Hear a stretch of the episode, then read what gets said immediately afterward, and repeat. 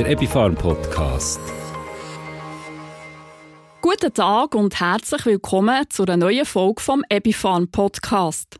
Das ist der Podcast, wo euch Themen rund um Gesundheit, Ernährung und Komplementärmedizin präsentiert. Ich bin Simon Walter Bühl und in dieser Podcast-Folge möchte ich euch die sogenannte Isopathie, Therapie und Arzneimittel nach Sanum Kehlbeck näher vorstellen. Wie funktioniert das Zusammenspiel von Mensch und Keime in unserem Organismus? Das ist ein Thema, das in Fachkreisen immer wieder diskutiert wird. In Forschung und Praxis werden dabei gäng wieder neue Erkenntnisse zum Thema Mikrobiota gewonnen. Mikrobiota bedeutet die Gesamtheit von allen Mikroorganismen, also von allen Bakterien und Pilzen in unserem Körper. Zur Mikrobiota zählen zum Beispiel die Mikroorganismen im Darm, auch als sogenannte Darmflora bezeichnet, die Mikroorganismen auf unserer Haut, in unserem Mund, auf unseren Schleimhäuten, in der Lunge und so weiter. Einer, der sein ganzes Leben der Erforschung von dem Zusammenspiel von Mensch und Mikroorganismen gewidmet hat, ist der Professor Dr. Günther Enderlein. Er hat von 1872 bis 1968 gelebt und hat aufgrund der Erkenntnis aus seiner Forschung ein Therapiekonzept entwickelt. Das Konzept ist heute als Isopathie nach Sanum bekannt und wird vielerorts in der Praxis erfolgreich angewendet. Das Wort Isopathie leitet sich von griechisch iso, was gleich bedeutet, und von pathos, wo Krankheit heisst, ab. Gemäss Definition von Isopathie wird bei dieser Therapie Gleiches mit Gleichem behandelt und der Körper dabei mit homöopathisch aufbereiteten Arzneimitteln in seiner Selbstheilungskraft unterstützt. Der Günther Enderlein hat immer betont, dass ein harmonisches Zusammenleben zwischen Mensch und Mikroorganismen sehr wichtig sei. Wenn das Zusammenspiel nämlich gestört ist, zum Beispiel durch falsche Ernährung, Stress, Umweltfaktoren oder Veränderung vom Milieu im Körper, dann kann das die Zusammensetzung und das Verhalten von unserer Mikrobiota so verändern, dass unser Körper krank wird. Mehr Details über die Zahnumtherapie wird uns jetzt unser Experte, der Stefan Mummenthaler, erzählen. Der Stefan Mummenthaler ist eidgenössisch diplomierter Naturheilpraktiker TEN, hat einen Master in Gesundheitsförderung und Prävention und arbeitet bei der Ebifarm in der Abteilung Medizin. Herzlich willkommen, Stefan Mummenthaler. Merci vielmals, Simon. Ich begrüße euch ganz herzlich zu diesem Podcast und freue mich sehr, da dabei zu sein. Stefan, Zahnumtherapie beruht ja auf vier Prinzipien. Welche sind das? Das ist genau so. Man braucht das so als Orientierung in der Behandlung, so dass man eine Übersicht haben kann, sich so ein bisschen inspirieren für einen Ablauf. Je nach Schweregrad geht man tiefer in die Themen rein oder ist mehr so ein bisschen Oberfläche. Das ist erstens mal Korrektur vom Körpermilieu, dann als zweites der äh, isopathische Abbau von pathogenen Mikroorganismen. Als drittes ist das die Stärkung vom Immunsystem und als viertes Ausleiten und Entgiften. Das erste Prinzip, die Korrektur vom Milieu, ist auch gerade ein sehr wichtiges. Erklär uns doch, was wir uns unter Milieu genau vorstellen müssen und warum dass das Körpermilieu so wichtig ist, damit wir gesund bleiben.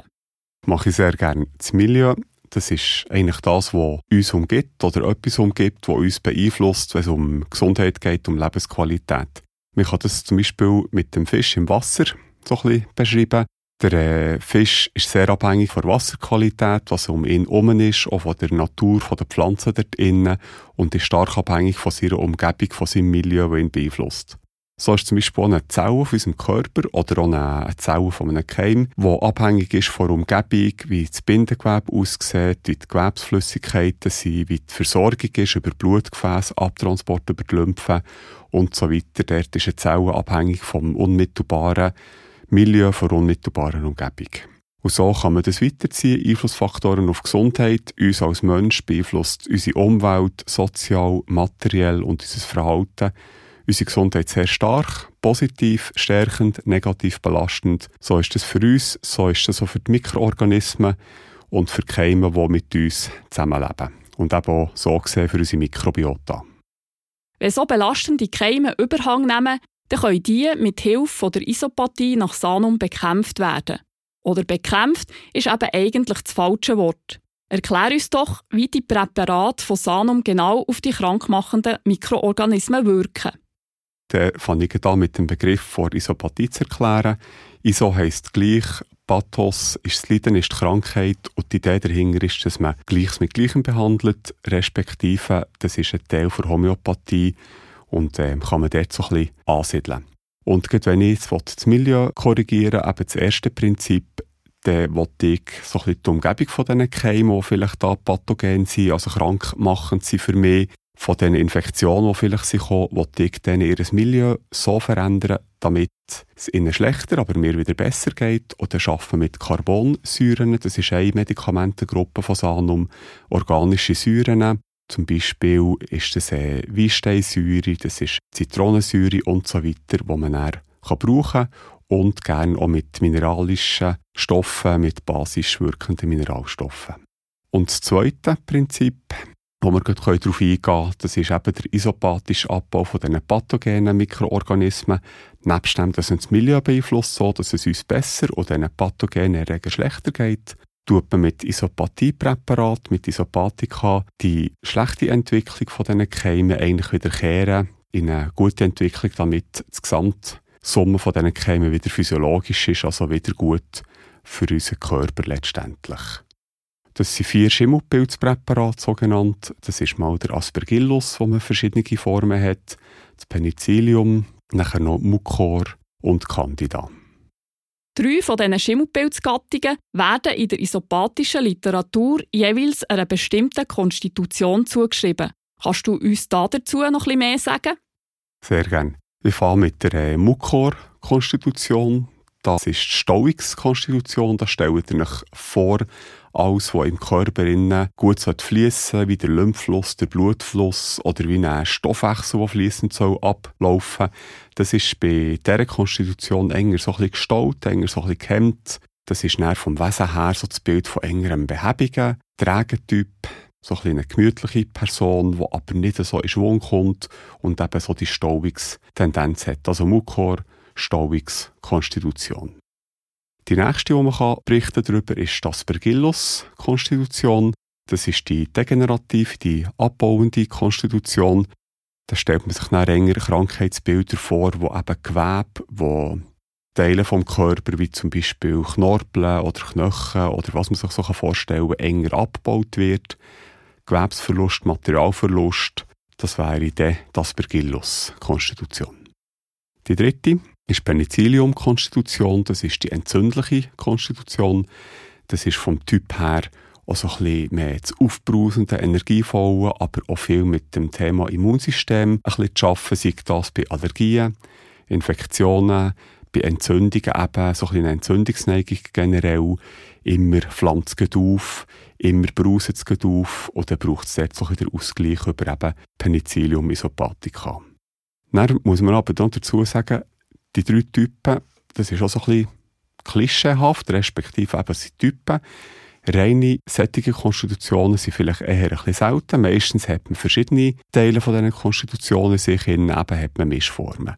Es kann gut sein, dass einer ein dominiert. Das muss man dann auch ein bisschen herausfinden. Und das Zweite ist, im Verlauf des Lebens kann sich das auch ein bisschen verändern.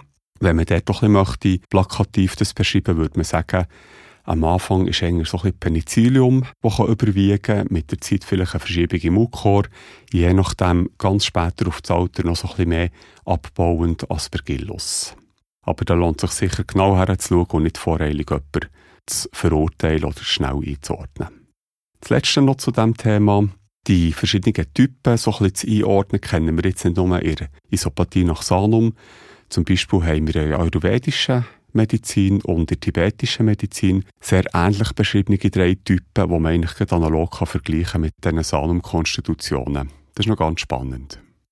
Was bedeutet jetzt die Zuordnung genau? Heißt das zum Beispiel, dass wenn ich ein Aspergillus-Typ bin, für mich ein Präparat aus dem Aspergillus-Schimmelpilz am besten passt? Ja, das wäre schon mal ein sehr guter Ansatz. Natürlich kann man dann schon noch ein bisschen tiefer gehen und wenn man sich will, eben diesen Typen oder an diesen Charakteren orientieren bei einer Therapiewahl, bei einer Mittelwahl, dann kann man sagen, man kann einerseits mal, es ein bisschen tiefer geht, wenn es ein bisschen mehr eben um ähm, Konstitution geht, die grundlegende Situation von einem Menschen, Gesundheitszustand, dann kann ich nach diesen Konstitutionstypen und arbeite vielleicht ein längerfristig Ich kann natürlich auch so ein bisschen nach dem Charakter der Erkrankung gehen, wie wir eben schon geredet haben. Ist es eine Erkrankung, die degenerativ ist oder entzündlichen Charakter hat oder eben so das Stauungselement drin hat, dann kann ich je nach Art der Erkrankung so die Isopathika einsetzen und so ein das Einfachste, das Oberflächlichste, das Naheliegendste, oder wenn es eben mehr schnell muss gehen, schnell darf gehen, dann gehe ich nach Indikationen. All die Isopathika, die wir hier haben, die haben ähm, einfach aus Erfahrung haben die Indikationen zum Teil äh, registriert, zum Teil einfach rein nach Literatur, nach Erfahrung und dann kann man auch nach diesen Zuordnungen gehen. Kommen wir nochmal auf die vier Prinzipien zurück. Dort haben wir jetzt noch nicht über das dritte und vierte Prinzip, also über die Immunstärkung und die Ausleitung geredet. Was spielen die für eine Rolle bei Sanum-Therapie und wie werden die umgesetzt? Wir haben ja als drittes haben wir die Stärkung des Immunsystems. Wir können vielleicht auch sagen, es ist nicht nur eine Stärkung, sondern vielleicht mehr eine Modulation. Das Immunsystem ist etwas, das hätten wir gerne je nach Situation stark und sehr zielgerichtet. Und das Immunsystem hätten wir gerne je nach Situation auch nicht überschießend, nicht zu stark und vor allem nicht gegen die falschen Sachen stark. Also nicht, dass es richtig Autoimmunerkrankungen geht oder auch bei Allergien. Ist ja nicht so, dass wir möchten, dass es alles, was okay ist, auch noch angreift. Dort haben wir ähm, zwei Präparatengruppen, zwei Arzneimittelgruppen vor Sanum-Therapie. Wir haben die Gruppe der Bakterienpräparate. Das sind auch isopathisch aufbereitete Bakterienstämme, zum Teil pathogen, also krankmachend, zum Teil aber auch physiologisch, also mit uns gut zusammenlebend. Und die nächste Gruppe sind Sanukel, sogenannt. Das sind eine Präparatengruppe. Das ist eine Präparatengruppe, wo man aus der Zellwand von diesen Bakterien, von diesen Keimen hat Strukturen genommen so dass unser Immunsystem dann letztendlich die Strukturen besser kann erkennen kann, dann, wenn es manchmal Mühe hat, irgendwelche Erreger gut zu erkennen. Und mit diesen zusammengefassten Immunbiologika, eben Bakterienpräparat und Sanukelpräparat, kann man gut das Immunsystem modulieren und der dann schaffen, einem Immunsystem eine Unterstützung bieten. Und eben das vierte Prinzip, das ist das von Ausleiten und Entgiften. Und das ist so ein bisschen jetzt im Frühling ein Aufräumen oder äh, einfach generell, dass man eine Baustelle sauber behalten, dass man gut herkommt, dass man mit den Materialien herkommt, dass man gut wegkommt, ab kann transportieren. Und eben ausleitet, wenn Gift, das muss Platz machen, Stoffwechselprodukte müssen raus, so dass es Platz gibt für Neues, so dass die, wie man aber manchmal schon so ein bisschen fälschlicherweise sagt, aber das ist auch nicht so schlimm, dass die Schlackenstoffe, die man da hat, dass es einfach rauskommt, dass eben auch wieder das Milieu um die Zellen herum besser ist, dass die freie Bahn ist für das, was physiologisch gut funktionieren sollte. Dort kann man mit Heilpflanzen zum Beispiel arbeiten. Es gibt viele Heilpflanzen, die ausleitende Wirkung haben, sei das über einen Nierenweg, Nierenblasen. Man kann sogar noch ein bisschen an die Lunge denken, das tut dort auch noch ein bisschen rausschaffen. Und die Haut zuletzt darf man auch noch daran denken. So hat man viele Möglichkeiten, für eben auszuscheiden und zu entgiften. Dort kommt dann unser Verhalten ins Spiel. Das ist bei Sanum auch wichtig. Nicht nur einfach Sachen einnehmen, sondern einfach auch noch so ein bisschen schauen, was kann ich selber beitragen. Und mit Bewegung oder Ernährung danach, aber auch so ein bisschen generell Lebensordnung, manchmal auch ein bisschen mentales Mindsetting, kann man sich eben auch ganz gut unterstützen. Und dann schaut man sicher auch gut drauf, dass man selber noch etwas machen kann. Also der Patient, der Kunde darf da auch ein bisschen aktiv werden. Noch ganz eine wichtige Frage zum Schluss. Bei welchen Beschwerden können Sanum-Präparate denn überhaupt eingesetzt werden? Das ist sehr vielseitig. Das sieht man schon anhand von den vielen verschiedenen Medikamenten, die Sanum bietet. Von diesen vielen Medikamentengruppen. Und wie wir jetzt schon gehört haben, ist das also ein recht breites Thema. Das kann bei akuten Beschwerden sein, genauso wie bei chronischen Erkrankungen. Und am besten gebe ich schnell ein paar Beispiele.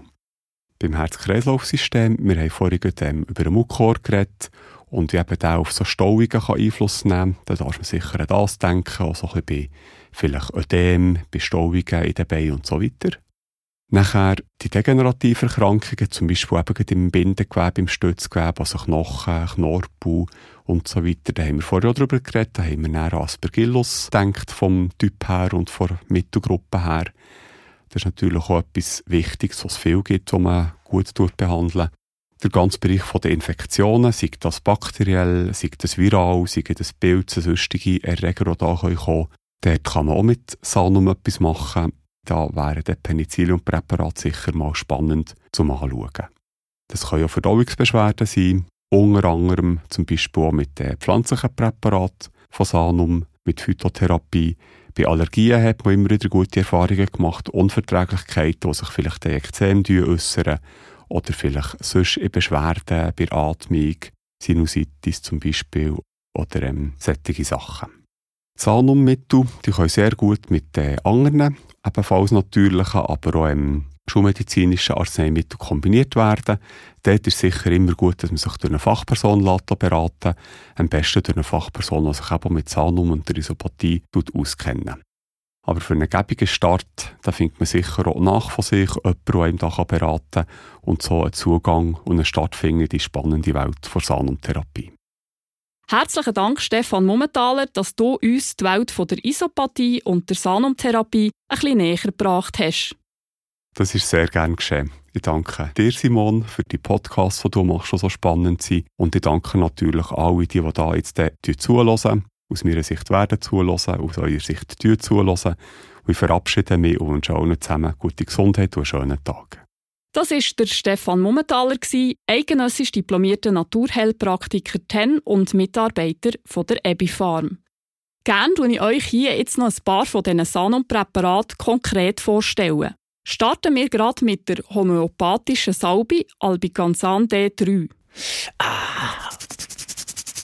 Der halbe Arm aufkratzt wegen einem Ekzem auf der Haut, das unglaublich beißt. Genau für so einen Fall ist die Albicansan D3 Salbe geeignet. Albicansan D3 kann gemäss dem homöopathischen Arzneimittelbild bei Ekzem und Mykose angewendet werden. Wenn man unter einem Ekzem oder einer Mykose leidet, dann kann man die Salbe ein- bis dreimal am Tag auf die betroffene Hautpartie auftragen. In ganz seltenen Fällen können als Nebenwirkung Überempfindlichkeitsreaktionen auftreten, wenn man auf einen der Inhaltsstoffe allergisch ist. Darum sollte man die Salbe nicht verwenden, wenn man auf einen der Inhaltsstoffe allergisch reagiert. Weitere Informationen zum Arzneimittel Albicansan D3 Salbe findet ihr in der Packungsbeilage oder auf swissmedicinfo.ch. Formasan-Tropfen.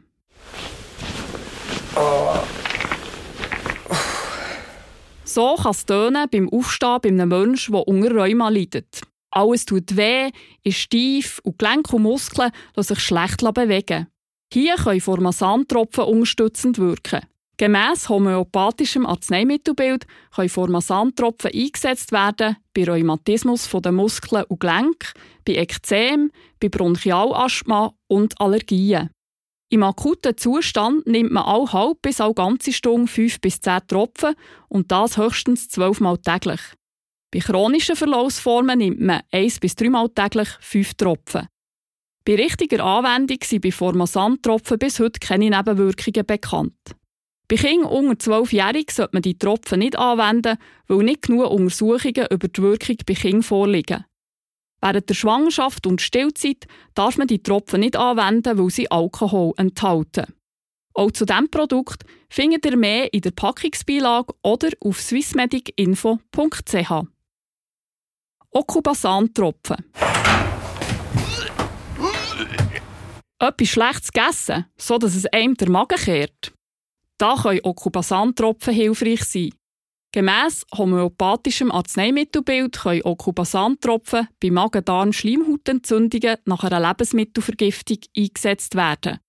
Bei akuten Zuständen nehmen Erwachsene und Kinder ab 12 alle halbe Stunde bis alle Stunde 5 Tropfen. Bei chronischen Verlaufsformen nimmt man 1 bis 3 Mal täglich 5 Tropfen. Nebenwirkungen sind bis heute keine beobachtet worden. Wegen dem Alkoholgehalt dürfen Okubasantropfen nicht angewendet werden bei Kindern und Jugendlichen und während der Schwangerschaft und Stillzeit. Auch hier wieder findet ihr weitere Informationen zum Produkt in der Packungsbeilage oder auf swissmedicinfo.ch. Jetzt hoffe ich, ihr habt Spass gehabt beim Eintauchen in die Welt von Isopathie und Sanum und denkt immer wieder daran, wie wichtig das Milieu ist, damit wir in Einklang leben mit all den Pilzen und Bakterien, die unseren Körper besiedeln. Sorgt einfach dafür, dass sich die Bakterien und Pilze genauso wohlfühlen wie ein Fisch in sauberem Wasser. Bleibt gesund und bis zum nächsten Epifan Podcast. Eure Begleiterin im Ohr, Simon Walter Bühl. Albicansan D3-Salbe, Formasan-Tropfen und Ocubasan-Tropfen sind zugelassene Arzneimittel der Ebipharma AG. Lassen Sie sich von einer Fachperson beraten und lesen Sie die Packungsbeilage. Der Epifarm Podcast.